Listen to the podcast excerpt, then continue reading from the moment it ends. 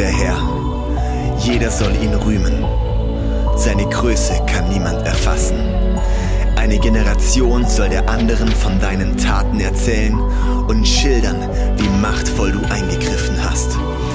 Deine gewaltigen Taten werden überall bekannt sein und ich will deine Größe proklamieren.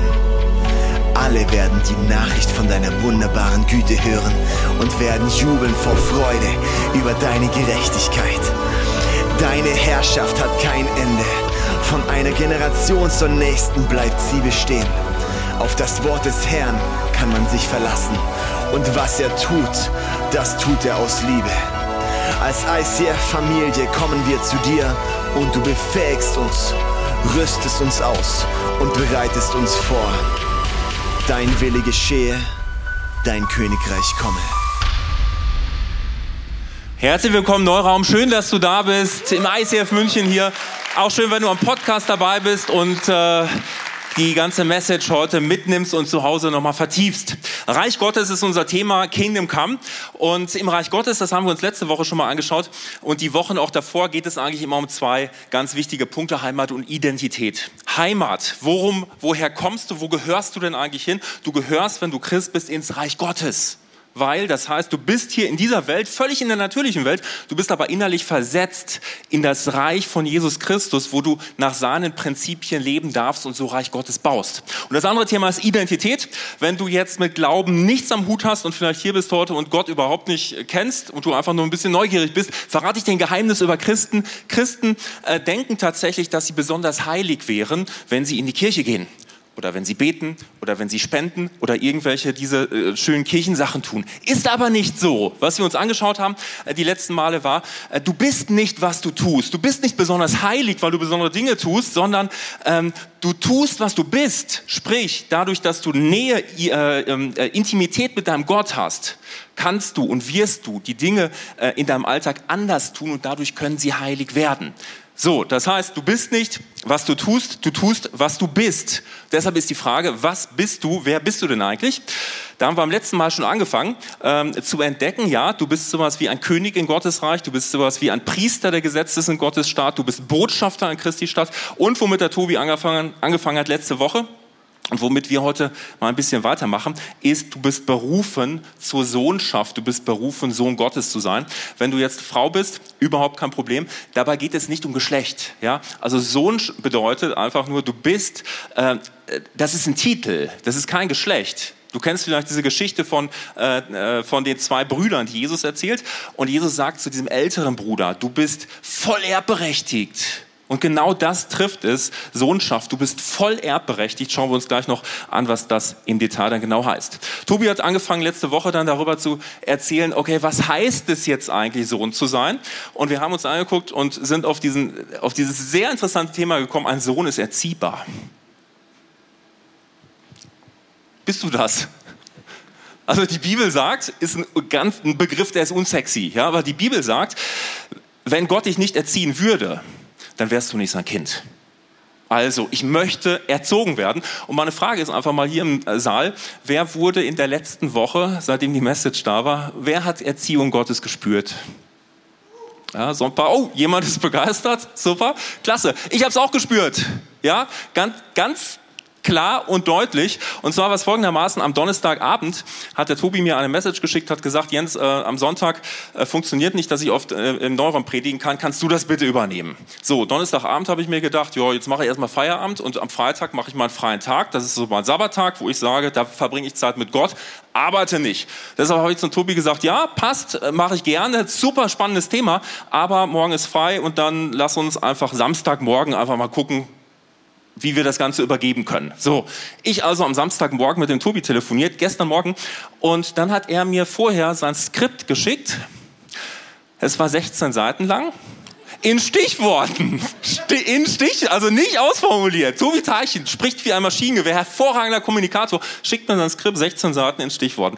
Und ich denke mir, puh, okay. Ich habe das mal so ein bisschen angeschaut, überflogen, da waren viele Sachen drin, die waren jetzt einfach nice to have. Also haben wir es mal so gekürzt auf 8, 9, 10 Seiten, da war immer noch viel. Und dann habe ich mit Tobi telefoniert und habe mich da einfach hingesetzt, Laptop raus, auf meinen Lieblingsplatz, auf meiner Couch. Und dann habe ich angefangen, diese Message zu basteln, ja. Und zwischendurch einfach, okay, Gott, was hast du vor mit dieser Message? Und wie wollen wir da dahin, was wollen wir machen? Und ich habe mich nach einiger Zeit nur noch leer gefühlt nur noch unter Druck gesetzt, weil ich mir dachte, ey, wie soll das alles gehen? Und ich habe irgendwie jegliche Freude verloren. Es hat geschmeckt nach Frustration. Es war nicht gut. Wenn du jetzt die ganze Serie schon verfolgt hast, schau dir unbedingt die ersten Podcasts nochmal an. Woran checkst du, ob du jetzt gerade nach den Prinzipien des Reiches Gottes lebst oder nicht? Am Geschmack. Und der Geschmack bei mir war nicht gut. Der hat geschmeckt nach Tod. So, was mache ich in diesen Fällen? Und was würde ich dir auch raten, wenn du da im Leben merkst, okay, das schmeckt alles nicht nach Leben, geh ins Gebet. Schmeckt es nicht nach Leben, geh ins Gebet. Völlig egal, wo du bist, auch wenn du nur 30 Sekunden Zeit hast. Christina und ich sind auf den Friedhof gegangen, da gehen wir immer so ein bisschen spazieren, ist die einzig grüne Fläche bei mir, auch ein guter Ort, um einfach mal zu sagen, ich erkläre Sachen für gestorben. Und da haben wir gebetet. Pass auf, und dann passiert Folgendes. Ich habe gesagt, Gott, was ist denn eigentlich los? Und dann zeigt Gott mir so von meinem inneren Auge, das ist eine Form, wie Gott einfach mit uns manchmal kommuniziert. Er zeigt mir die Situation von dem Wohnzimmer, wo ich saß. Und ich sehe mich auf diesem, auf diesem Sofa sitzen, Laptop schön auf dem Schoß und ich bin am Schreiben. Und ich habe gesagt, okay, wo ist das Problem? Und er sagt, schau mal, du fängst an zu arbeiten und dann bittest du mich so nebenher, okay, Jesus, gib doch auch noch dann Segen dazu, ja, so ein bisschen Salböl obendrauf, das macht das Ganze noch ein bisschen heiliger. Ich fange mal an zu arbeiten und du segnest das Ganze. Und Gott hat gesagt, na, das ist respektlos. Das ist nicht, das ist keine Furcht des Herrn, wo ich sage, ey Gott, die ganze Message gehört dir, weil du möchtest Menschen erreichen und deshalb, ich klappe dir einen Laptop zu, so beginne ich meine Arbeit und so will ich in Zukunft meine Arbeit beginnen und will sagen, okay Gott, was hast du denn eigentlich auf dem Herzen? Und dann werde ich persönlich, ich Jens, werde so zu einem kleinen Rädchen, was hilft, einen Plan Gottes zu vervollständigen und nicht andersrum, wo ich sage, okay, ich mache das jetzt und du Gott irgendwie kippst noch ein bisschen dein Segen drauf. Meine Frage ist, erkennst du dich wieder? In deinem Alltag? Wenn ja, überhaupt kein Problem, weil du kannst jederzeit umkehren. Was habe ich gemacht? Einfach noch geguckt, okay, woran liegt denn das eigentlich? Ich habe festgestellt, ja, meine Family ist ganz genauso gepolt. Also ich bin so, so geprägt worden, ja, sorg erstmal für dich selbst und ja, Gott ist auch noch da, der macht das auch noch irgendwie und auch im Bereich Finanzen, ja, muss erstmal so ein bisschen für mich sorgen und Gott segnet es dann auch noch. Nein! Und ich bin umgekehrt, habe einfach gesagt, hey, ab jetzt gehe ich in diese Richtung. Und das ist Erziehung Gottes.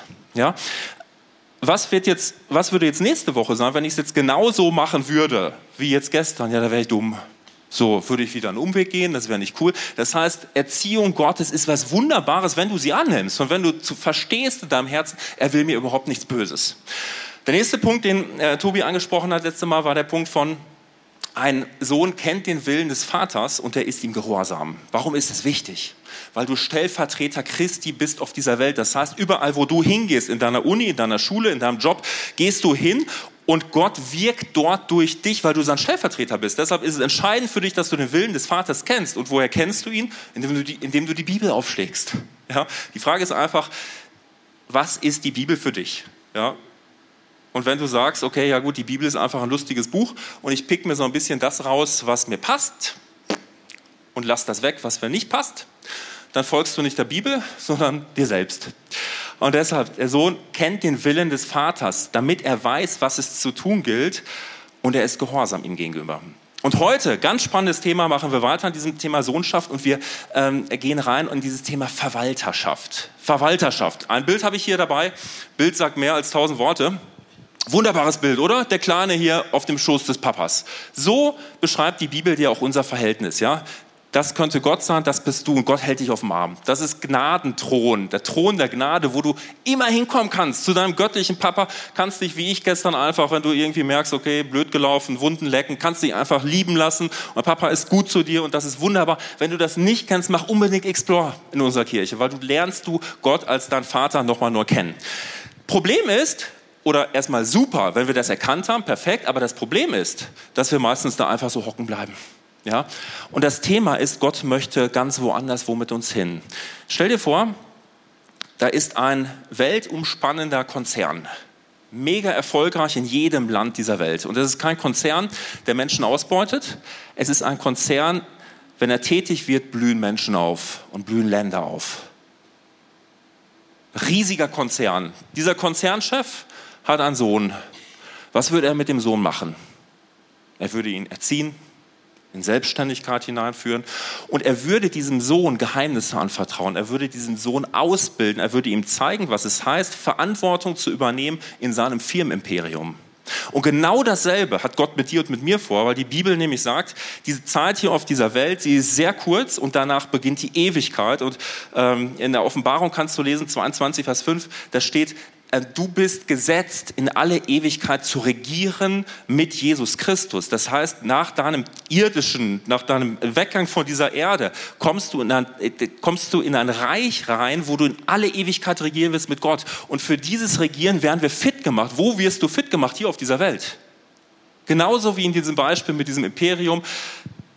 Der Firmenchef legt jetzt einfach mal so ein paar Dinge vor, hey, schau dir das mal an, wie könnten wir dies oder jenes machen und er entscheidet selbst und er wird wachsen und er lernt die Prinzipien von, dem, äh, von diesem Imperium kennen. Und wir, indem wir als Verwalter unterwegs sind, lernen ebenfalls die Prinzipien Gottes kennen. Und deshalb ähm, ist es ganz wichtig und an dieser Stelle echt essentiell zu verstehen, du bist Erbe. Und warum bist du Erbe? Du bist immer dann Erbe, wenn jemand gestorben ist. Dann erbst du. Jesus Christus ist Mensch geworden, ist für dich gestorben, auferstanden und deshalb bist du sein Erbe. Das ist das Größte, was du jemals bekommen wirst. Und ich habe eine äh, sehr krasse Bibelstelle dabei, das ist Römer 8. Habe ich jetzt hier nicht auf dem Screen, deshalb schreibst du dir am besten mit. Römer 8, 14 bis 17 kann dein Denken komplett verändern. Römer 8, 14 bis 17. Denn alle, die vom Geist Gottes bestimmt werden, sind Kinder Gottes. Also nimmst du Gott auf in dein Herz, bist du Kind Gottes. Deshalb verhaltet euch nicht wie ängstliche Sklaven. Wir sind doch Kinder Gottes geworden und dürfen ihn aber Vater, also lieber Vater rufen. Denn der Geist Gottes selbst bestätigt uns tief im Herzen, dass wir Gottes Kinder sind. Jetzt kommt etwas, was dir vielleicht noch nie aufgefallen ist. Hier steht, und als seine Kinder sind wir auch Miterben an seinem Reichtum. Denn alles, gut aufpassen, alles, was Gott seinem Sohn Christus gibt, gehört auch uns. Ist das irre, was du für, was, was du für ein Erbe empfangen hast? Ähm, das bedeutet, wenn ich dich jetzt fragen würde, sag mir doch mal, was ist dein Erbe? Was hast du denn empfangen von deinem Gott? Was würdest du antworten? Was ist dein Erbe? Lass uns auf das Bild hier schauen. Du hast empfangen Fähigkeiten. Völlig egal, ob du jetzt im äh, handwerklichen Bereich fähig bist, ob du äh, mega künstlerisch unterwegs bist, ob du eine super Stimme hast, ob du sprechen kannst, ob du singen kannst, was auch immer. Du hast Fähigkeiten bekommen. Du hast Finanzen übertragen bekommen. Völlig egal erstmal, ob das viele sind, wenige. Du hast Zeit bekommen, ganzen Batzen. Äh, und du hast dich als Gesamtes erhalten. Völlig egal, ob das jetzt der Heilige Geist ist, ob das deine Errettung ist, ob das Ressourcen sind, ob das ähm, ob das Gehirnkapazitäten sind, wo wir uns manchmal sagen, ja gut, ich habe halt mein ganzes Imperium aufgebaut, ich bin halt ein schlauer Typ, ja, du bist schlau, weil Gott es dir geschenkt hat. Ähm, und deshalb, du hast so viel erhalten und anhand dessen, was du erhalten hast, trainiert Gott dich jetzt im Thema Verwalterschaft. Nochmal, also du hast Dinge erhalten und Gott trainiert dich darin, diese Dinge zu gebrauchen, damit du befähigt wirst, in alle Ewigkeit mit ihm zu regieren. Denn mit ihm zu regieren bedeutet, die Bibel sagt ganz klar, so wie du dich hier in deinen Begabungen verhältst, so wirst du auch eingesetzt in Verantwortung später. Völlig logisch. Also wenn ich ein paar Leute habe, der eine äh, ist einfach gibt sein Bestes, ist gut dabei, der andere sagt, oh, hab keinen Bock, bin so ein bisschen verwöhntes Prinzenkind, wem würde ich mehr Verantwortung geben? So, völlig klar. Ähm, ich habe mal Folgendes vorbereitet. Und zwar werde ich was malen. Und zwar beschreibt dir die Bibel verschiedene Kategorien eigentlich von sowas wie Wohlstand. Wohlstand jetzt nicht nur im rein finanziellen Sinne, sondern unter Berücksichtigung all dieser Fähigkeiten. Ja? Also die Bibel beschreibt dir zum Beispiel Leute, die relativ wenig haben. Die Bibel beschreibt dir Leute, die gerade gut genug, gerade, gerade genug haben. Also hier ist relativ wenig, etwas mehr, aber das ist auch immer noch wenig. Dann beschreibt die, die Bibel Leute, die sehr viel haben. So. Und das finde ich jetzt erstmal spannend. Das heißt, jeder von uns hat gewisse Fähigkeiten mitbekommen, jeder von uns hat ein gewisses Gabenprofil mitbekommen. Und wir ticken sehr oft darin, dass wir sagen, okay, schau mal, also ich bin jetzt hier ganz klein, also was soll ich denn jetzt schon tun? Weil andere Leute sind, stehen finanzieller besser da, andere Leute sind begabter und begnadeter, was soll ich denn jetzt schon tun? Und das Schöne ist, es gibt eine Frau in der in der Bibel, die hat genau dasselbe erlebt. Und zwar ist das die Witwe von Zarpat. Empfehle ich dir nachzulesen, 1. Könige 17,8. Witwe von Zarpap. 1. Könige 17,8. Geschichte ist folgende. Es ist eine Witwe und als Witwe in der damaligen Zeit, wenn ich die äh, Bilder nochmal haben kann, als Witwe in der damaligen Zeit bist du eher hier. Also du hast keine soziale Versorgung, du bist komplett angewiesen auf sowas wie Hilfe, auf Spende, auf was auch immer. Und diese Witwe ist nicht nur Witwe, sondern sie ist Alleinerziehende. Und diese Witwe ist nicht nur alleinerziehende Witwe, sondern sie ist in einer Hungersnot unterwegs. Und sie hat, das ist alles, was sie hat, ein kleines bisschen Öl, ein kleines bisschen Mehl. Und jetzt kommt ein Prophet daher, das ist Elia.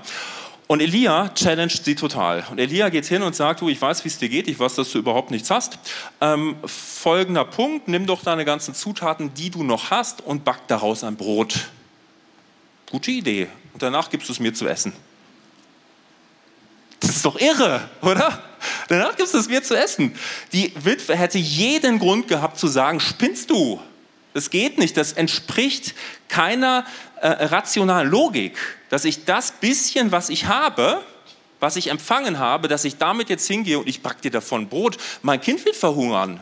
Ich werde verhungern, die Hungersnot geht weiter. Das, ist, das bringt überhaupt nichts. Das macht für mich überhaupt keinen Sinn. Was macht die Witwe? Elia sagt, ihr backt das Brot und gib es mir zu essen. Und Gott verspricht dir, sagt er, dass dein Mehl nicht ausgehen wird, dass deine Vorräte nicht ausgehen werden. Was würdest du tun? Ist doch irre, oder? Du und ich, wir stehen jeden Tag mit unseren eigenen Ressourcen in derselben Situation. Gott sagt, setz dich ein mit deinen Ressourcen, mit dem, was du hast. Wie geht die Geschichte weiter? Die Witwe backt das Brot, er isst davon und der, der Mehl trog, es, es wird nicht leer. Sie kommt durch die gesamte Hungersnot. Gott versorgt sie aufgrund ihres Gehorsams. Finde ich mega spannend, sich das anzuschauen. Gerade wenn du denkst, ich habe doch überhaupt nichts. Gott trainiert dich. Denk an meinen Fall. Genauso ähm, wie diese Witwe. In meinem Fall war es so, ich habe Fähigkeiten gehabt, gestern, wo ich mir gedacht habe, das ist es, was ich habe. Ganz rational. Puff, vollgefüllt bis oben hin. Das ist auch das, was die Witwe hatte. Ja? Vollgefüllt, das symbolisiert diese Witwe, vollgefüllt mit allem, was sie hat. Bisschen Mehl, bisschen Öl, bis oben hin voll. Mein Punkt ist, bei mir gestern bin ich hingegangen und ich habe wirklich meine Hand drauf gehalten. Das mache ich. Ich möchte, ich, ich kriege das schon hin, kriege ich schon hin. In diesem Moment auf diesem Friedhof habe ich eigentlich Folgendes gemacht. Ich habe gesagt, okay, Gott, komm rein. Komm rein, damit ich Überfluss erlebe. Stell dir vor, das hier ist jetzt mit Wasser gefüllt. Ich würde Gott reinholen, pff, es würde überfließen. Was hat die Witwe gemacht? Sie hat wenig, sie hat ein anderes Gefäß, ihr Gefäß ist gefüllt mit wenigem und sie ruft und sie hält die Hand auf. Wenn du wenig hast, hältst du deine Hand da drauf und sie sagt, okay, ich nehme meine Hand weg. Gott, ich vertraue dir einfach. Mach du. Und Gott kommt rein und es fließt über, in dem Fall auf den lieben Elia, der davon profitieren kann, dass sie sich einsetzt und Gott versorgt sie krass. Nächstes Gefäß. Nehmen wir mal ein Gefäß für einen Menschen in der Bibel, der äh, ja gerade so genug hat, Paulus. Also er wird überall, empfängt er hier und da was. Ähm, er ist mega begnadet, was seinen Verstand angeht, was seine Bildung angeht. Und das ist alles, was er hat. Das ist das Gefäß von Paulus. Ist ein bisschen größer vielleicht als das von der Witwe. Aber auch er hätte, ganz am Anfang, hat er die Hand drauf gehalten als er Jesus noch nicht kannte und hat gesagt, ja, das ist einfach, das ist meine Welt und so, so, so, so geschieht diese Welt. Und dann holt er Gott rein, weil Gott ihm begegnet. Puff. Und Versorgung von diesem Paulus, der seine Begabung plötzlich einsetzt für das Reich Gottes. Begabung wird frei. Wo hast du Begabung in deinem Leben? Wo du dir manchmal denkst, hey, das braucht doch kein Mensch. Hey, setze deine Begabung ein. Alles das, was dir anvertraut ist, hast du empfangen, damit du es einsetzt. Wer ist der Nächste? Abraham. Abraham wird hier beschrieben als jemand, der Geld hat. Es ist nicht schlimm, Geld zu haben. Die Bibel verurteilt das nirgendwo. Die Bibel sagt nur ganz klar, wenn du dein Geld dran, äh, wenn du dein Herz dran hängst und wenn dein Geld dein Götze wird und wenn dein Geld dein Versorger wird und nicht mehr Gott, dann ist es schlecht und du hast ein Problem. Und deshalb, wer ist Abraham? Abraham, junger Typ, eigentlich ganz gut versorgt, dem geht's gut. Ihm wird gesagt, Abraham, verlass dein Land, folge mir nach. Er hätte die Hand drauf halten können und er hätte sagen können, nee, das passt mir alles so, kommt keiner dran, ich versorge mich selbst, so wie ich auf diesem Friedhof. Ich versorge mich selbst. Was macht Abraham? Er sagt, Gott, ich folge dir. Komm rein in mein Leben. Und Gott segnet ihn und er, sagt zu Abraham, äh, ich werde dich segnen und du sollst ein Segen sein, ein Segen sein für die Nation. Du bist in, dem, in der Segensliebe Abrahams drin, weil dieser Mann auf Gott vertraut hat. Ähm, und das ist der Punkt. Die Frage ist immer, wie gehst du mit dem um, was Gott dir anvertraut hat? Was ist in deinem Becher drin? Vielleicht sind es Finanzen, vielleicht sind es Begabungen, vielleicht sind es ähm, Talente, die du bekommen hast. Was ist in deinem Becher drin? Ein Investor würde all das nehmen, was in diesem Becher drin ist, und er würde es investieren. Warum würde ein Investor das machen? Weil ein Investor denkt als Investor, ich nehme, ich lasse es doch nicht liegen. Ich nehme das und ich pflanze es ein. Ich sehe es. Ja, in der Form, dass ich andere Menschen, keine Ahnung, finanziell unterstütze, in der Form, dass ich einfach mal jemanden auf einen Kaffee einlade, in der Form, dass ich mitarbeite, da wo Reich Gottes gerade gebaut wird, ich lasse mich einsetzen. Das macht ein Investor. Warum macht er das? Weil er genau weiß, ey, das bringt Frucht. Und das bringt Frucht, kann ich danach wieder mehr einsetzen. Wir brauchen eigentlich das, ähm, das Mindset von einem Investor oder eines Sämann oder wie auch immer. Also jemand, der sagt, wow, ich habe was empfangen und das nutze ich jetzt, um damit neu auszusehen um mich in Menschen zu investieren, um mein Talent nicht auf der Strecke liegen zu lassen, um mich nicht einfach in Social Media bedaddeln zu lassen, sondern um meine Zeit zu nutzen. Wie nutzen wir unsere Zeit? Das macht ein Investor.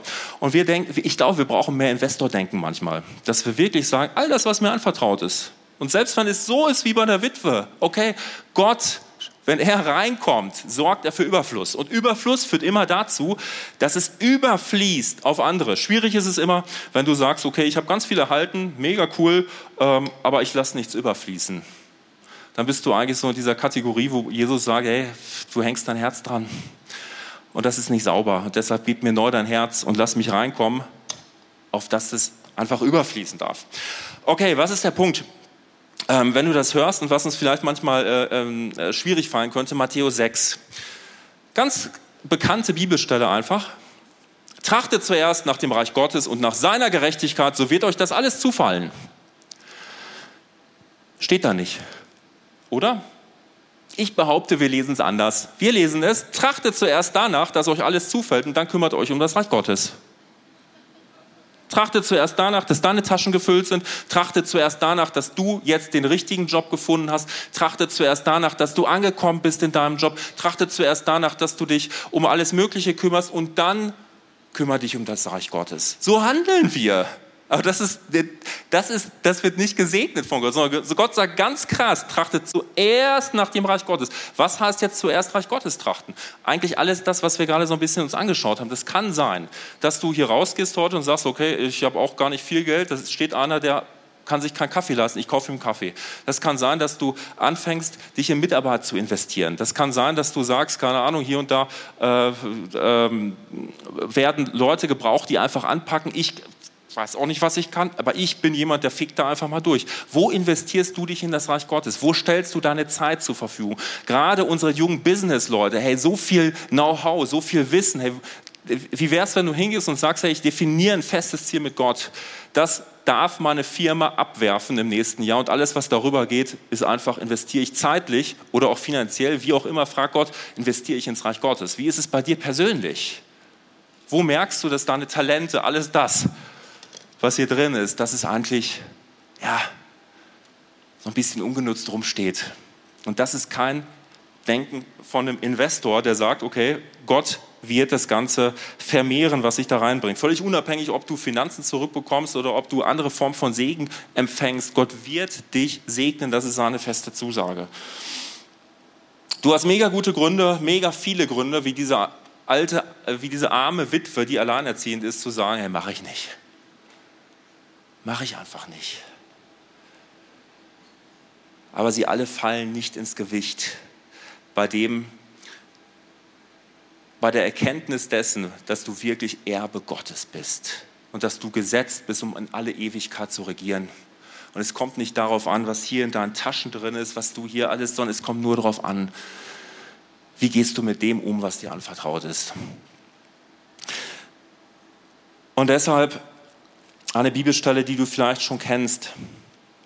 Johannes 6, 28. Schauen wir uns ganz kurz nochmal an. Die Jünger fragen ihn einfach, okay, Jesus, wie soll das denn jetzt eigentlich geschehen? Was sollen wir denn konkret tun? Und Jesus sagt ihnen, okay, wenn du schon was tun willst, dann glaubt einfach an mich. Weißt du, die, die Witwe hatte diese Zusage, es ist total herausfordernd momentan für dich, aber ich, Gott, habe eine Anfrage an dich und ich gebe dir die Zusage, dich zu versorgen. Und sie glaubt dem.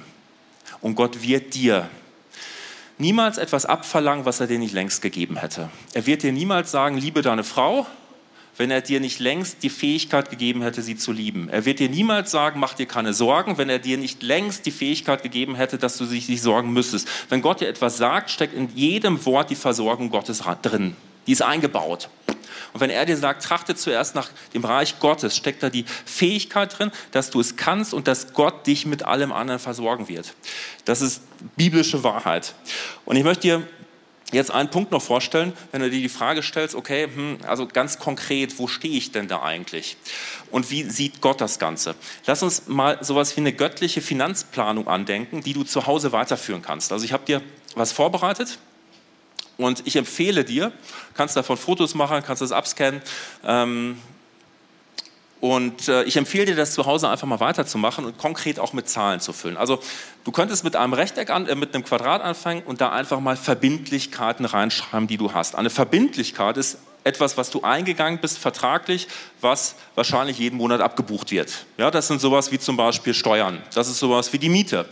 Äh, das ist der Handyvertrag, Versicherung, also alles das, wo du Verbindlichkeiten vertraglich eingegangen bist, die schreibst du da einfach mal rein guckst mal, was das alles sind, was sind denn das alles für Versicherungen und befüllst das auch mal mit Zahlen. Apropos, Zehnter gehört hier auch rein, weil der Zehnte sagt, Gott gehört uns eigentlich gar nicht, sondern der Zehnte gehört eigentlich Gott und kommt quasi dahin, wo du dich als äh, sein Kind hast einbauen lassen, in diese Kirche, in diesem Bereich. Schreib das einfach mal auf. Welche Verbindlichkeiten hast du denn eigentlich? Und dann ziehst du darum einen Kreis, schreibst da deine Bedürfnisse rein.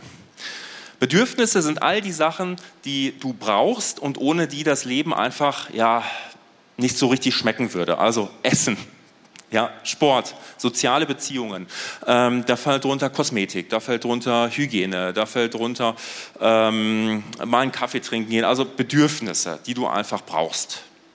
Und dann ziehst du da noch einen Kreis drum und schreibst da einfach mal deine Wünsche rein.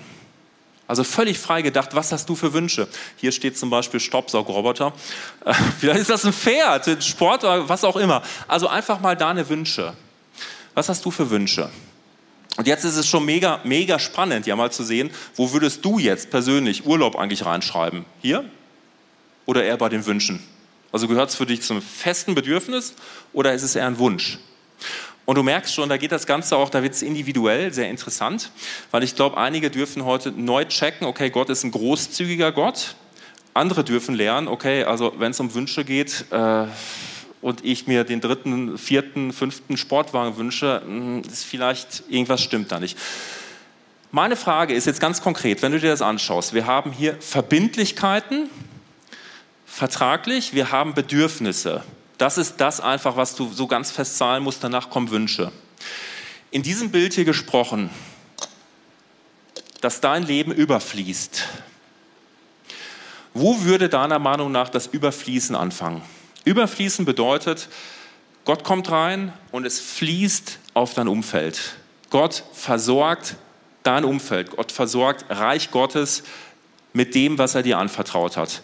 Wäre das kurz nach den Verbindlichkeiten, nachdem quasi alles abgebucht wurde, was fällig war, wäre das nach den Bedürfnissen oder vielleicht nach den Wünschen. Wo fängt es an, überzufließen? Oder mit anderen Worten, was gönnt Gott dir denn eigentlich? Mal fragen wir mal ganz hart, was gönnt, Gott, was gönnt Gott dir denn eigentlich, bevor es auf andere überfließt? Interessant, oder? Ich will dir mal eine Sichtweise erklären. Der Überfluss beginnt nach deinen Wünschen. Klingt komisch, oder? Ich will dir sagen, wie ich drauf komme. Wenn du in die Bibel reinschaust, Psalm 37, 3 bis 4 steht was ganz Interessantes. Da steht Vertrau auf den Herrn. Vertrauen ist die Währung im Reich Gottes. Finanzen ist nicht die härteste Währung im Reich Gottes. Vertrauen ist die härteste Währung. Vertrau auf den Herrn, tu Gutes, wohne im Land, übe Treue und habe deine Lust am Herrn, so wird er dir geben, was dein Herz begehrt. Gott ist daran interessiert, deine Herzenswünsche zu berücksichtigen. Gott ist dir daran interessiert. Er ist dein Vater. Er ist daran interessiert, deine Herzenswünsche zu erfüllen. Jetzt schauen wir uns ganz kurz mal deine Herzenswünsche an. Jakobus 4, Vers 3. Und selbst wenn ihr euch an ihn wendet, werden eure Bitten nicht erhört. Puh. Weil ihr in verwerflicher Absicht bittet. Das Erbetene soll dazu beitragen, eure selbstsüchtigen Wünsche zu erfüllen. Das ist krass. Das heißt, du, kann, du hast einen Wunsch und es ist kein Problem, diesen Wunsch zu haben. Gott möchte aber deinen Wunsch nehmen und er möchte ihn reinigen und er will ihn dir dann zurückgeben. Weil dann wird dein Wille übereinstimmen mit dem Willen Gottes. Und das ist spannend. Ja? Also wenn du es dir anschaust, wenn du jetzt hier sowas reingeschrieben hast bei deinen Wünschen, wie zum Beispiel ein Haus. Ja, ist erstmal ein Haus. Warum hast du diesen Wunsch? Reinige das mal mit Gott. Vielleicht ist dieser Wunsch, wow, damit ich abgesichert bin durch das Haus. Äh, nee, so funktioniert es nicht, weil Gott ist deine Sicherheit. Also reinige diesen Wunsch, gib ihn nochmal an Gott zurück. Vielleicht ist dann, dann äh, wünschst du dir einfach das Haus, weil du sagst, okay, nee, also dann bin ich schon wer. Ne? Also in der Münchner Gesellschaft mit einem Haus ist schon cool. Ja, dann beziehst du deine Identität aus sachlichen Dingen. Ist auch schräg. Wenn du, wenn du den tiefsten Wunsch hättest, Gott, ich möchte sowas haben wie ähm, eine Wohnung, ein Haus, was auch immer, und das soll dir dienen, dann ist das was ganz anderes. Und dann kann es sogar sein, dass Gott deinen Wunsch so sehr reinigt, dass er sagt, okay, schau mal, ich setze dich ganz bewusst in diese kleine Mietswohnung in diesem Stadtteil, weil ich möchte, dass du da zum Segen wirst. Dein Wunsch wird plötzlich, dein Herz, deine, dein, dein Wunschen wird, wird übereinstimmen mit Gottes Willen und dann wird schön. Und ich glaube, das dürfen wir sacken lassen. Gott ist ein Gott, der dir grundsätzlich deine Wünsche erfüllen möchte, wenn er sie gereinigt hat. Und dieses Reinigen ist etwas, was wir immer wieder brauchen. Und dann kommen wir an an diesem Punkt, ja, du bist Verwalter. Und du bist gesetzt, um zu verwalten. Und das ist die, das größte Privileg eigentlich, was wir haben dürfen. Und lass uns noch mal reinschauen, wie es dann weitergehen kann, wie es dann mit dem Überfließen ist. Du hast dann ja gesehen, okay, so ein bisschen, nehmen wir mal diese, diese Witwe, der Ball fällt rein und es fließt raus auf den lieben Elia. Ja? Und sie hat plötzlich Essen und sie hat Essen im Überfluss. Was macht das mit ihrem Herzen? Wird sie dazu übergehen, jetzt alles für sich zu behalten, weil jetzt hat sie ja viel? Oder wird es dazu führen, dass sie sagt, okay, ich gebe es weiter? Damit ich als Investor Gottes handle und, meine, äh, und die Dinge einfach ähm, im Flow bleiben. Und es ist nicht verkehrt, dass sie so eine Scheune symbolisieren. Ja? Das heißt, du hast einen Überfluss. Es ist nicht verkehrt, auch für dich als, als, als weiser Verwalter zu handeln und sowas wie eine Scheune zu haben, wo du sagst, okay, das ist so der Platz der Kommen. Da habe ich definiert mit Gott, ähm, was ich an Rücklagen bilde. Es ist total weise, Rücklagen zu haben. Wenn du diese Rücklagen mit Gott absprichst, wenn du sagst, na, ich brauche Rücklagen, weil ich weiß nicht, ob Gott mich versorgt, ist es schräg. Aber wenn Gott dir sagt, hey, diese oder jene Rücklage, plane sie voll ein, dann dürfen deine Überflüsse da reinfüllen und alles andere darf gerne woanders reinfließen. Und letzten Endes ist es so, dass wir, glaube ich, in etwa dastehen, wo ich gestern Morgen stand. Ja, dass du vielleicht deine Hand irgendwo drüber hältst dass Gott dich heute so ein bisschen überführt und sagt, okay, hm, Verwalter, ich würde dir gerne noch neue Sachen zeigen. Überführung ist immer gut, weil ich wurde gestern überführt und es tat mir mega gut. Und wenn du überführt wirst und Gott reinlässt, wo er sagt, ich lege den Finger drauf, dann kriegst du Leben in Fülle. Und deshalb habe ich was vor an dieser Stelle. Und wenn du magst, dann steh einfach auf mit mir, weil Du kannst es so im Stehen besser nachvollziehen. Vielleicht magst du deine Hände einfach mal ausstrecken. Und dann schau mal auf deine Hände. Was siehst du in deinen Händen? Die einen oder anderen sehen vielleicht einen Ring, viele werden jetzt einfach nur die Hände sehen. Und das sind die Hände, die Gott dir geschenkt hat. Diese Hände gehören Gott. Er möchte sie gebrauchen. Und er möchte, ähnlich wie bei der Witwe, er möchte diese Hände füllen. Und wie wäre es, wenn du jetzt einfach sagst, okay Gott, ich lass einfach los, da wo ich festgehalten habe, da wo ich krampfhaft, so wie ich gestern Morgen, krampfhaft versuche, selbst zu versorgen, es selbst hinzukriegen, dann lass einfach los. Und du darfst sagen, Jesus, ich, es tut mir leid, da wo ich selbst mich versorgen will, weil es ist so anstrengend. Es ist so anstrengend. Und Gott möchte nicht, dass du angestrengt bist in dem, sondern dass du Leichtigkeit hast, dass du deine Hände füllen lassen kannst von Gott. Dann darfst du sagen, okay Gott, du darfst meine Hände neu füllen.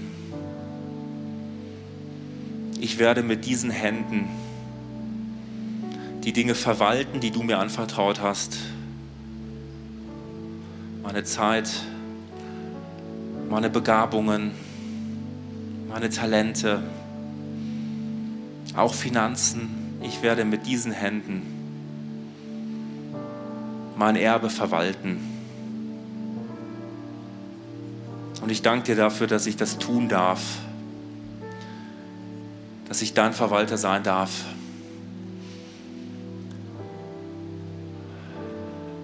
und dass ich auch als Verwalter nichts anderes machen muss, als einfach nur zu sagen, Jesus, du machst es. Amen.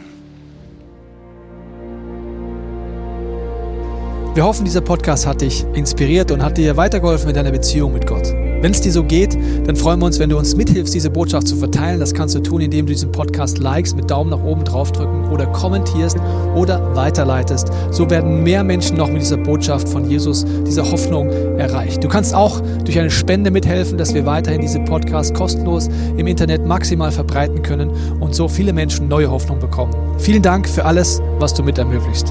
Wir glauben, dass Kirche eine Familie ist und egal, ob du online dabei bist oder hier vor Ort bist in der Region, wir wollen dich sehr gerne kennenlernen. Wenn du möchtest, komm auf unsere Homepage vorbei unter Finde Anschluss. Dort findest du unter anderem Welcome to Church, wo wir uns gegenseitig kennenlernen, deine Geschichte gerne hören wollen und dir helfen wollen, wenn du möchtest, ein Teil dieser Kirchenfamilie zu werden.